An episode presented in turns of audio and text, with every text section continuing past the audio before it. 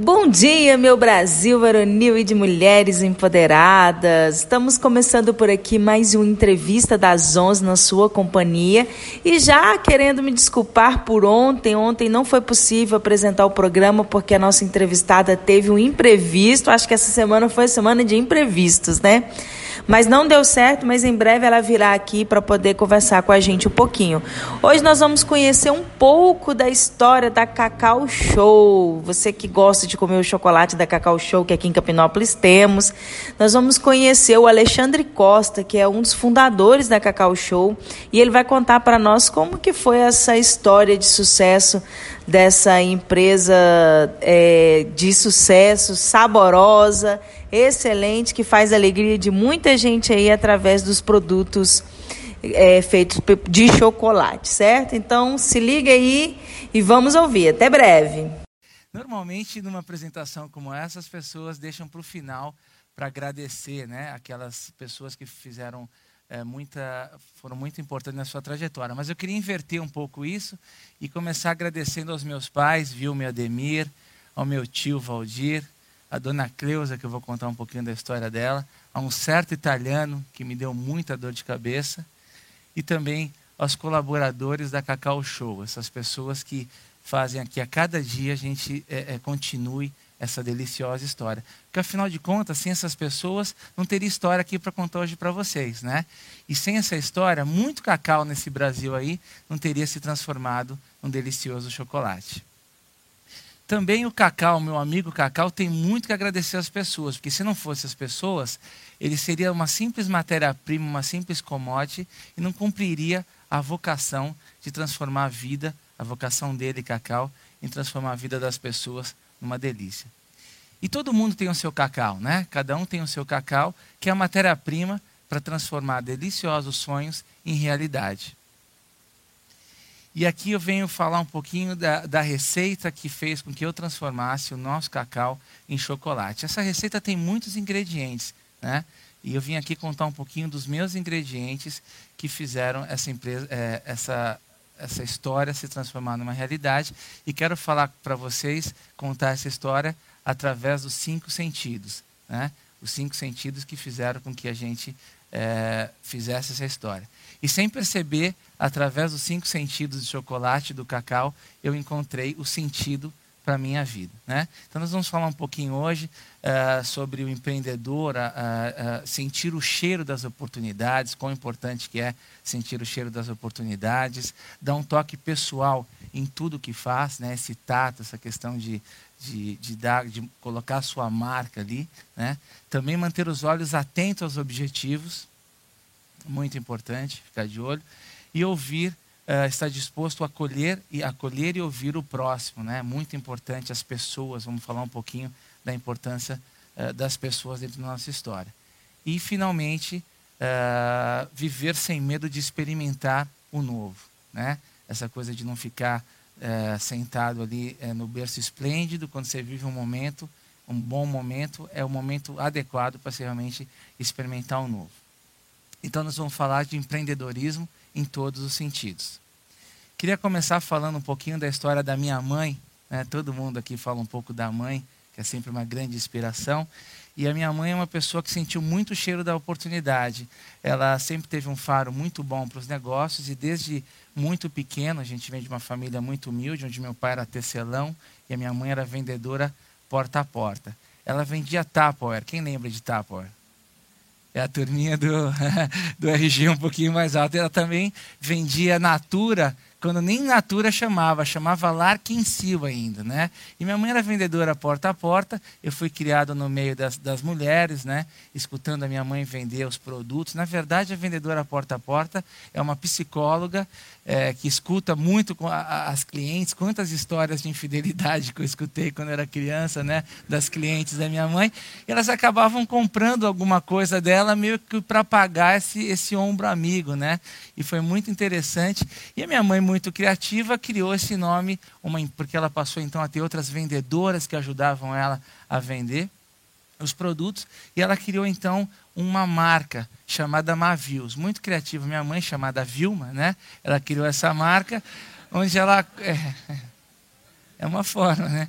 E ela criou essa marca onde ela comprava utilidades domésticas, comprava é, lingeries lá das, é, das fábricas nas Serras Cariocas, colocava as nossas primas lá para ser modelo dos catálogos dela, porque não tinha dinheiro para pagar modelo, né? E não tinha Photoshop na época também, não era muito simples. E ela foi criando vários catálogos para ela vender através dessa, desse canal dedicado que ela conhecia muito, que era a venda domiciliar. E ela então criou um catálogo, um produto chamado Cacau Show né? E onde nós compra, ela comprava, na verdade, chocolate de uma fábrica artesanal pequena. Nessa altura eu tinha 14 anos de idade e, e fui trabalhar com, com os meus pais. Era uma empresa muito familiar e menino novo eu já já era meio danadinho e ela me colocou para trabalhar muito cedo. Eu sou filho mais novo, tenho irmão mais velho. E eu fui trabalhar lá com eles e a minha parte era receber os pedidos dessa Cacau Show das vendedoras, fazer o resumo lá nos pauzinhos, porque não tinha computador na, na esquina como a gente encontra hoje no supermercado. Eu fazia o, o resumo dos pedidos, passava para o fabricante, recebia o chocolate de volta, etiquetava, fazia lá o faturamento naquela fita de, de papel. Lembra da máquina com fita de papel? Tem gente desse tempo aqui? Tem, né? A gente virava contrário a fita também para aproveitar as duas faces para economizar. E aí eu cuidava desse, dessa operaçãozinha ali, trabalhando né, muito manualmente. E o que aconteceu? Esse fabricante não entregou os ovos de Páscoa perto de uma Páscoa. Foi então que minha mãe é, pegou assim uma grande antipatia pelo negócio de chocolates, porque o pior cenário na venda porta a porta é quando você vende algo e não entrega. Né? Então a revendedora que não entregou chocolate naquela Páscoa não queria mais vender todo o portfólio de produtos que a minha mãe tinha. Então, é, por incrível que pareça, eu fui trabalhar num posto de gasolina. Né? É, esse posto de gasolina eu trabalhava na é, é enchendo o pneu lá dos carros. E esse, bom, esse posto se transformou num posto Ali. Olha que coisa interessante. Muito interessante. E aí, aos 17 anos, eu retomei o negócio, voltei a trabalhar. O posto era vizinho lá da empresa dos meus pais. Eu trabalhava mais ali no final de semana para levantar um dinheirinho. Comprei a minha primeira bicicleta trabalhando lá. E aos 17 anos, então, eu resolvi recomeçar o negócio do chocolate. Pedi para minha mãe os catálogos que estavam parados lá numa salinha de 3x4 lá na empresa deles e falei, olha, o que deu errado para vocês no passado pode ser que não dê errado para mim agora, né? E ficou aquela história da família inteira, poxa, você é único, trabalhava pai, mãe, irmão, vô, tio, papagaio, toda a família e logo mais novinho, né, que foi tentar fazer as coisas diferentes. Foi então quando eu fiz o meu primeiro grande, maior erro da minha vida, que eu descobri que, é, é, que foi o meu maior acerto. Eu vendi 2 mil ovos de Páscoa de 50 gramas que não existiam. O fabricante simplesmente não tinha esse produto no portfólio deles, porque eu já estava falando nessa altura, três anos após, né, com um outro fabricante de chocolate. Que pelo menos para errar a gente tem que ser criativo, né? não podia repetir o mesmo fabricante. Esse fabricante não tinha ovo de Páscoa de 50 gramas, eu me equivoquei, vendi lá para um monte de escolinhas, e aí foi a, a primeira grande, é, é, o primeiro grande problema, o primeiro grande erro que eu cometi. Depois vieram muitos outros que eu vou falar aqui. E aí, o que fazer? Vou, eu não vou cumprir com compromisso com aquelas escolas, com aquelas revendedoras, né?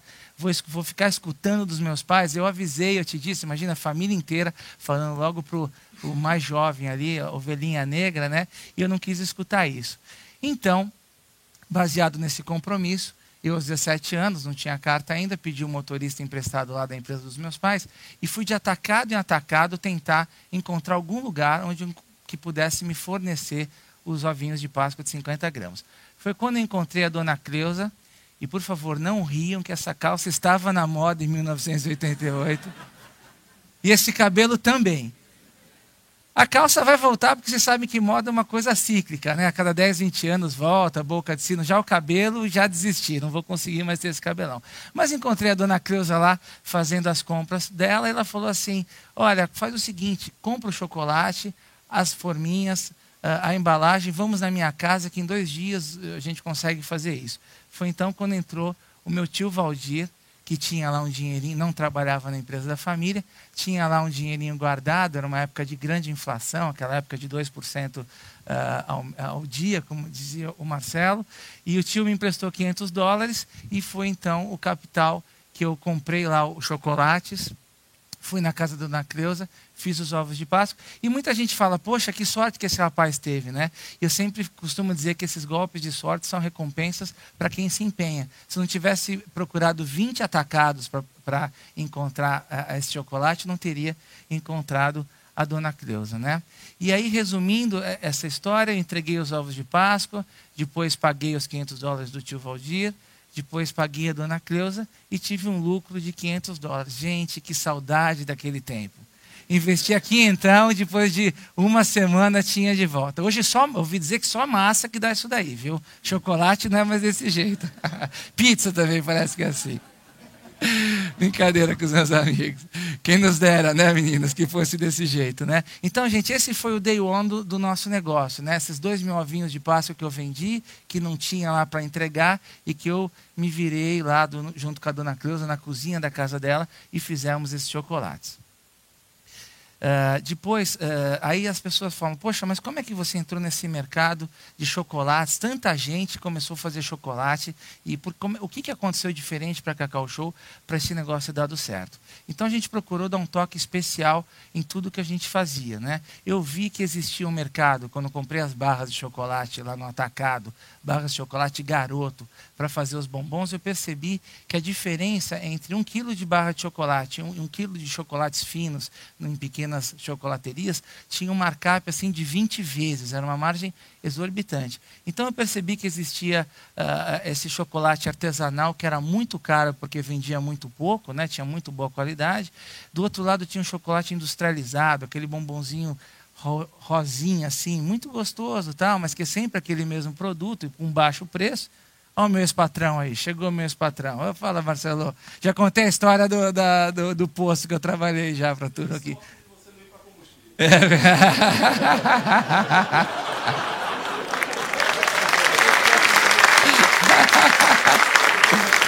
Olha, chocolate é o mais gostoso, viu? Não tem, e tem bastante energia também, né? Então, e aí, gente, eu sem, sem saber que o nome desse negócio era paradigma, com os 17 anos nem sabia que nome era esse, mas sem saber nós quebramos o paradigma. Quer dizer, eu pensei, por que não fazer um chocolate com uma qualidade muito boa e vender por um preço acessível democrático, já que as pessoas gostam do, do, do chocolate caseiro, elas não têm dinheiro para comprar porque custa 200 reais o quilo, né? E aí, como eu era muito jovem, não tinha essa questão de, de ter que ter, é, de ter que ter dinheiro para se sustentar, etc. Eu investi nessa relação de ganhar escala, porque fica quem nasceu primeiro ovo a galinha. Se você não vende muito, não tem escala, você não consegue ter bom preço. Você não tem bom preço, você não consegue fazer escala. Então eu investi nessa relação e foi assim que, uh, que as coisas funcionaram. Depois nós começamos a, a, a, melhorar muito a qualidade dos produtos. Né? Inclusive, eu estou muito feliz que na quinta-feira passada nós recebemos uma pesquisa da Datafolha, que hoje nós somos top of mind da categoria lojas de chocolates no Brasil. A gente é mais do que o dobro uh, da, da segunda colocada, e isso graças a esse toque especial, a poder fazer um produto de muito boa qualidade. Uh, e hoje a gente conseguiu agora estamos lançando essa nova loja, que é um arquiteto norte-americano que fez Godiva e Lynch nos Estados Unidos, que fez essa nova loja para nós. Então, enfim, a gente procura dar esse toque pessoal, esse carinho. Como empreendedor, a gente está sempre perto da, a, a, do negócio para fazer. E esse, esse projeto tem muito a ver com a nossa história também. Porque, afinal de contas, nosso negócio é fazer as pessoas felizes, né?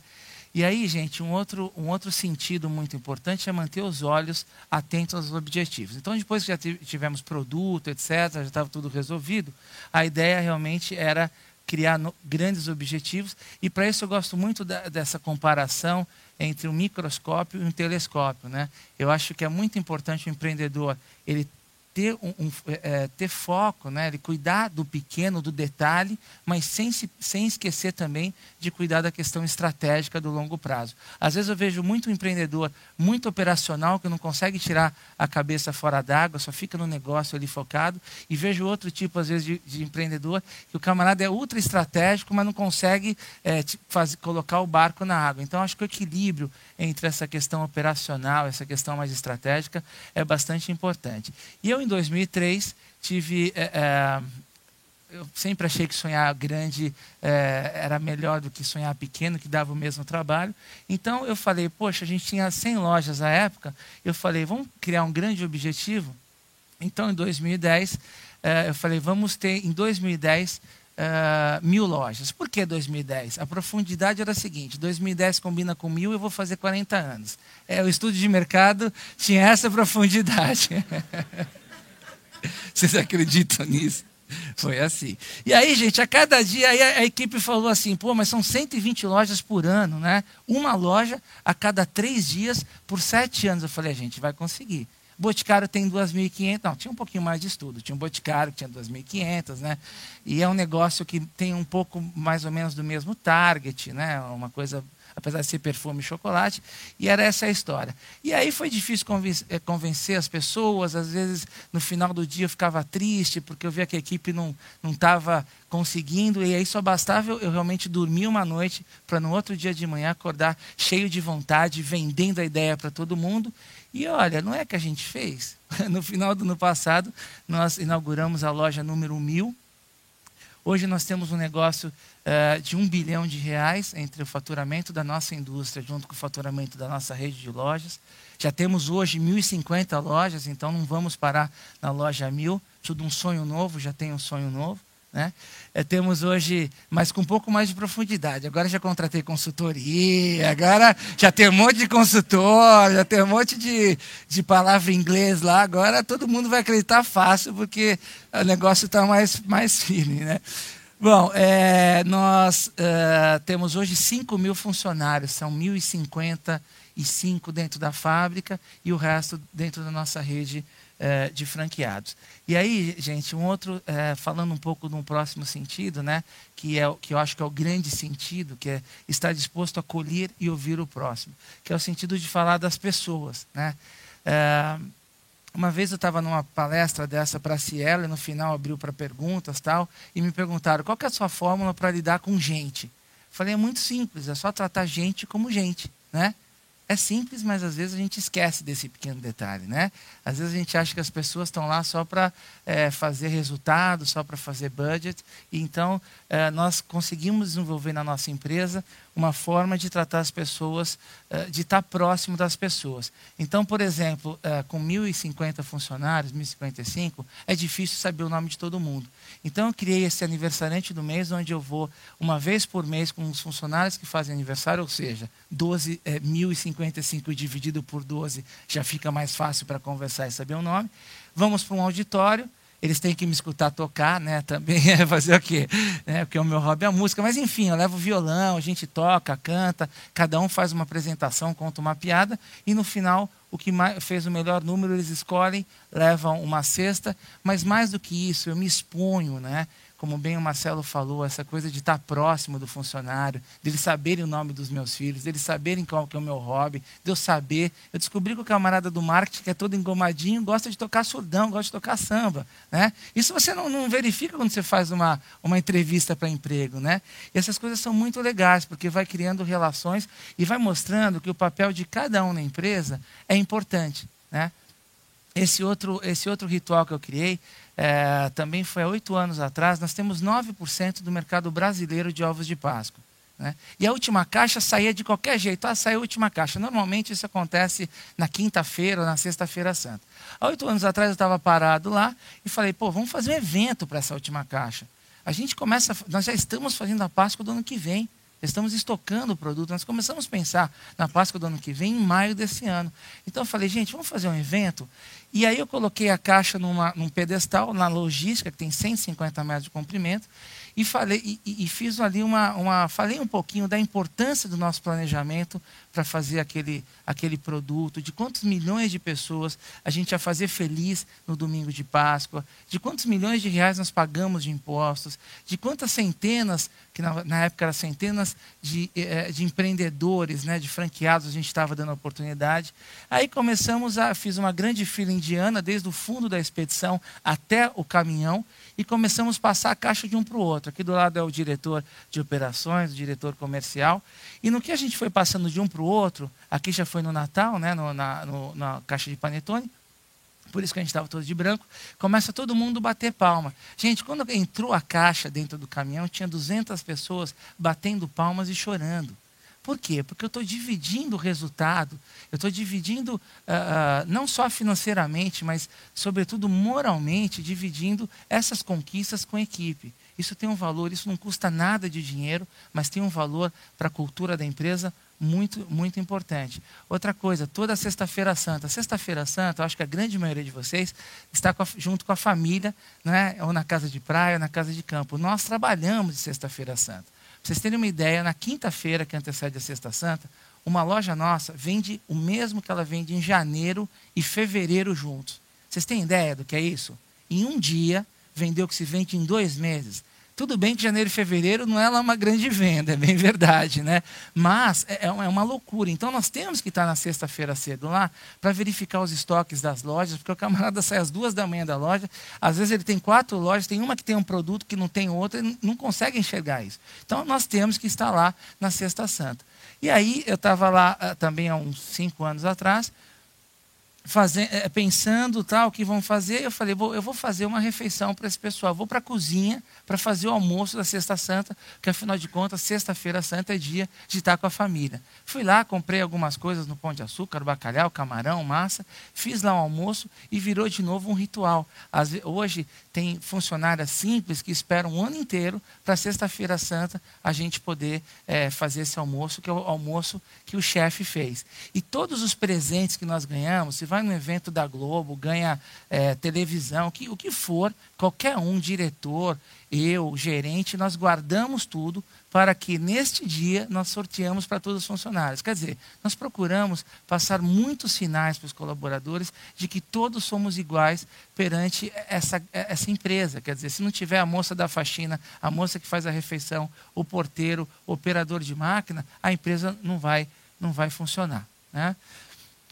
É, o ritual dos franqueados, no último dia, nós temos uma grande parede lá na nossa recepção, onde eles colocam o nome deles, sem eles saberem no último dia, eu vou fazer o encerramento. Eles ficam dez dias treinando, eu vou fazer o encerramento. Os convido para ir para a recepção sem eles saberem o que vai acontecer. E aí tem um violinista, champanhe, eles vão lá e colocam o nominho deles na nossa parede. Uma coisa também muito simples, mas que tem um efeito muito bacana. Todo mundo se emociona porque eles estão sendo recebidos da nossa família naquele momento. Né? A gente fala que hoje nós estamos em todos os estados e que todo dia que a gente passar ali, apesar de a gente estar longe, eles vão, de certa forma, estar muito próximos da gente no dia a dia. Então, isso daí, é, de novo, rituais com quase nenhum custo, mas com muita verdade, com, com, com muito efeito positivo para a cultura da empresa. Né? E aí uh, vamos falar agora do, do, do, do, experimentar, né, do quinto sentido, que é viver sem, uh, sem medo de experimentar o novo. Há 10 anos, quando a gente tinha 35 toneladas de chocolate por mês, todo mundo estava feliz da vida e eu estava insatisfeito, né? porque o empreendedor está sempre insatisfeito. Por quê? Porque eu tinha um cliente que, que representava 25% da nossa venda.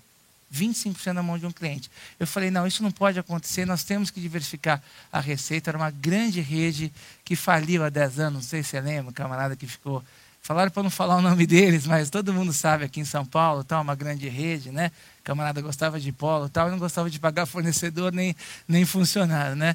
E aí, é, o que, que aconteceu? É, essa rede faliu e deixou uh, nós saímos ileso desse negócio porque é, nós conseguimos é, vender o chocolate. Foi nesse, naquele momento que eu tinha começado a criar a rede de lojas próprias, né? a rede de lojas franqueadas. Então foi muito importante, no momento que estava tudo bem, a gente não estar tá satisfeito com as coisas e, e, procurar sempre buscar um novo, não ficar satisfeito com o que estava acontecendo. E aí também tem a história de um certo italiano que eu comprei uma máquina na Itália. A primeira máquina importada, ela era usada, né? a gente teve que é, comprar essa máquina reformada e pagamos 40 mil euros de, de, é, de advance, né? de, de sinal. E o camarada, uh, quando fui três meses depois uh, ver a máquina lá na Itália, a máquina não funcionava. Eu falei, ah, não funcionou a máquina, não quero. E foi então que ele simplesmente pegou os 40 mil euros, que se é muito dinheiro hoje, na época era uma continha inimaginável para nós, é, e ficou com esse dinheiro. Então, foi a, a, esse italiano me fez aprender da pior forma, da maneira mais difícil, que é muito importante a gente é, entender com que a gente está fazendo negócio, procurar uh, se cercar de bons contratos, etc porque foi realmente um grande tropeço e, e mas eu aprendi muito com essa história. E aí as pessoas no final perguntam: mas se você tiver que escolher um ingrediente para essa história de ter transformado os 500 dólares no negócio de um bilhão de reais, o que, que você diria? Eu sem dúvida nenhuma diria que é o equilíbrio entre a razão e a emoção. Eu tenho visto às vezes empresas que são extremamente racionais, que só pensam é, é, em EBITDA, nos KPIs, em todos os indicadores e que esquecem um pouco que tem ser humano ali, né? E tenho visto também empresas que são extremamente emocionais, que só valem as relações, etc., que também acham bobagem esse negócio de lucro, EBITDA, essa, KPIs, essa coisa, ah, isso é chato, né? Dá muito trabalho. Então, eu acho, francamente, que o equilíbrio entre a racionalidade e a emoção dentro de uma companhia é uma coisa muito importante. Então, tem um foco grande no tratamento das pessoas, em, em ser exemplo, em estar próximo das pessoas, mas também ter uma série é, de indicadores que possam mostrar a saúde desse negócio. Eu também tive a felicidade é, do pessoal esse ano, em março, se confundir e me dar o prêmio de empreendedor do ano. Tive em Mônaco agora também. É, eles tiveram uma noite difícil, acho que se confundiram e me escolheram. Então, é, foi muito legal, muito gratificante. Mas isso é só o resultado de um trabalho feito com amor, com garra e com muita determinação. Porque no final das contas, a gente não faz chocolate quem acha que o nosso negócio é fazer chocolate está muito enganado. O que a gente cria são momentos de felicidades. Isso é muito claro, porque nós procuramos criar momentos de felicidade para os nossos colaboradores todo dia. E aí, para finalizar, vou contar duas historinhas muito rápidas. Uma é da dona Lina, que ela foi. É, esse daqui é o sobrinho dela, que estava noivo há cinco anos da Talita. Né? E a dona Lina foi numa loja nossa, na loja lá do, do centro da cidade, nós temos esse produto chamado Sweet Message, né? E, a, e ele estava noivo, não queria saber de casar, ela falou, vou aprontar uma para esse rapaz. E ela pegou e fez o Sweet Message, Talita casa comigo. Embalou bonitinho o produto, pediu para a lojista colocar um lacinho, etc. E, e deu para o sobrinho e falou o seguinte, ó, entrega para a Talita, fala que foi você que comprou, tá? Não fala nada e vamos ver como é que vai ser. Bom, a Talita recebeu, abriu o chocolate, né? isso chegou no nosso saque, gente, é absoluta verdade. Abriu o chocolate, se emocionou, e ele não entendeu, né? Claro que eu caso, meu amor, a gente já está junto há tanto tempo, que maravilha tal. E né, aquela emoção toda, ela falou, mas espera aí, você está noiva há cinco anos comigo e não descobriu que o meu nome é com TH? Né? Quer dizer, a tia se equivocou, o nome Thalita. Aí ficou aquela história de rir, chorar, casaram, mandaram fotos do casamento. Foi maravilhoso. E a última história, o livro está fácil, por favor? A última história é sobre o Carlos Eduardo. Obrigado. Gente, esse livro nós fizemos quando fizemos a loja número mil de uma trufa mil lojas. É, toda a renda dele vai para o Instituto Cacau Show. Não é, não é o lucro, não, é a receita dele mesmo. Né? E aqui a gente conta um pouquinho das histórias é, desses anos todos. E aí, é, nós recebemos um e-mail do Carlos Eduardo aqui que, que mostra muito o sentido, né? eu queria finalizar contando essa história para vocês, o sentido do nosso trabalho, o que, que a gente de fato faz da vida. É, existe aqui, nós temos uma promoção toda Páscoa, aqui em toda loja, quem comprar acima de 50 reais concorre, é para aumentar ticket médio, né? concorre a um ovo de 6 quilos, uma coisa super simples. E o Carlos Eduardo é, ganhou esse ovo de Páscoa e ele mandou essa cartinha para gente. Cacau Show, estou muito contente de ter sido sorteado com ovo de 6 quilos de vocês. Minha esposa Estela está internada na UTI do Hospital Irmãos é, Penteado há oito meses, isto mesmo oito meses. Tudo começou com uma apendicite que evoluiu para infecção generalizada, insuficiência renal e por aí vai. Ela ficou três meses em coma induzida entre a vida e a morte. Agora em maio faremos dois anos de casados. Ela tem 27 anos, está superando cada dia que passa. Agora já não corre mais risco de vida e ficou extraordinariamente feliz quando atendi o celular de dentro da UTI, recebendo a notícia que tinha ganho um ovo de 6 quilos. Fui correndo buscar o ovo, tirei fotos da loja e voltei para o hospital. Chegando lá, o sorriso que minha esposa deu contagiou o hospital inteiro. Ela abriu ovo só no domingo de Páscoa e deu bombons e pedaços generosos da casca para todos que encontrava pela frente. Essa felicidade contagiou o hospital e com certeza foi um marco da Cacau Show na recuperação da minha esposa. Uns me falaram para fazer uma rifa do ovo e conseguir algum dinheiro, mas a alegria, a união, a compaixão, a felicidade e o prazer que ovos de 6 quilos da Cacau Show proporcionou à minha esposa não tem preço. Muito obrigado, Cacau Show, por essa felicidade. E é isso, pessoal, que a gente faz da vida. Momentos de felicidade. Muito obrigado é, por vocês terem vindo. Muito obrigado por vocês terem ficado aqui até o final. Agora, na saída, vocês vão experimentar uma trufa da Cacau Show e ela vai ter um sabor muito especial. Espero que ao degustá-la, vocês possam pensar um pouquinho no cacau de cada um de vocês e naquilo que pode fazer o sonho de vocês virar realidade. Tá bom? Muito obrigado.